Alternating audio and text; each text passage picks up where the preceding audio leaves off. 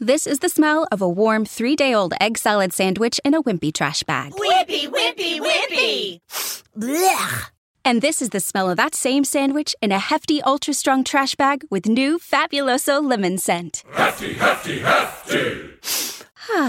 smell the difference? When life gives you stinky, get Hefty Ultra Strong with new Fabuloso lemon scent. It smells like clean, freshly picked lemons. So no matter what's inside your trash, you can stop the stink and smell the lemon.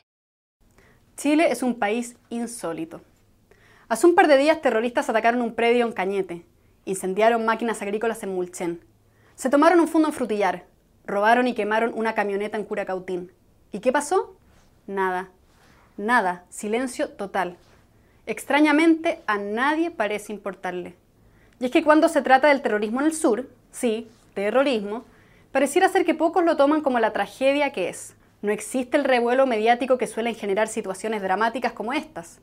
No hay hashtags, ni cambios de foto de perfil, ni posteos en redes sociales. Empatía selectiva, podríamos llamarla. Lo que pasa en la Araucanía y sus alrededores no es tema, no es moda, no me afecta y por lo tanto no me importa. Pero ¿se imaginan que pasara algo similar en pleno Santiago? Escándalo nacional. Todos los noticieros en horario prime diciendo algo así como Grupo de encapuchados armados se toma el Costanera Center, desalojan al personal y balean a cinco personas exigiendo la propiedad del terreno. Suena insólito, ¿o no? Bueno, en la Araucanía hasta el hecho más insólito dejó de serlo. Incendios, asesinatos, amenazas de muerte, tomas, robos y cortes de ruta dejaron de ser novedad. ¿Será que nos estamos acostumbrando a ver todo esto como algo normal? Me niego a aceptar esta nueva normalidad. Puede ser que las víctimas del terrorismo no sean trending topic todos los días, ni acaparen las portadas de los grandes medios, pero ahí están, sufriendo las consecuencias de la inacción del Estado, la pasividad de las autoridades y las falsas promesas de los políticos. Tal vez, si viviéramos su miedo, sintiéramos su angustia o experimentáramos su rabia e impotencia, las cosas serían distintas. O al menos habría un esfuerzo real para que sean distintas.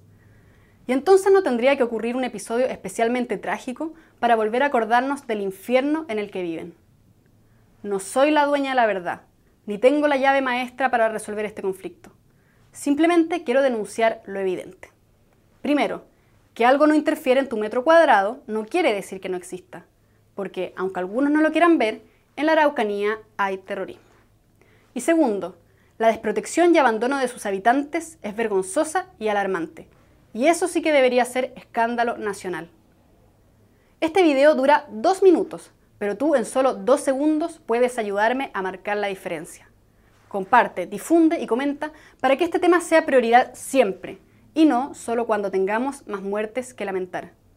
Soy María Josolea, directora de comunicaciones de FNM.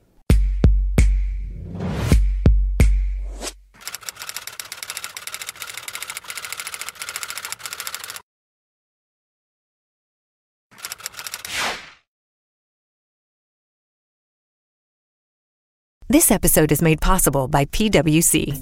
A robot may not be coming for your job, but competitors are coming for your market share. At PWC, we pair the right tech with the right solutions to help you gain a competitive edge.